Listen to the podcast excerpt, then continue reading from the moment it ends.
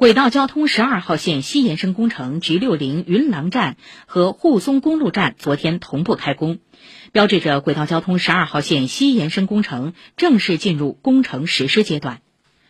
十二号线西延伸沿沈庄公路、新庄公路、新松路、北竹港、电南路、顾旦路开行，线路全长约十七点二七千米，都采取地下敷设方式。本段工程设六座车站，都位于松江区域范围内。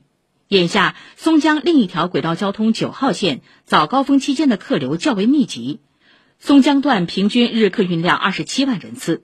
随着十二号线未来与九号线在洞津站衔接，可以在一定程度上为九号线减压。市委常委、副市长张维出席开工仪式。以上由记者戴玲报道。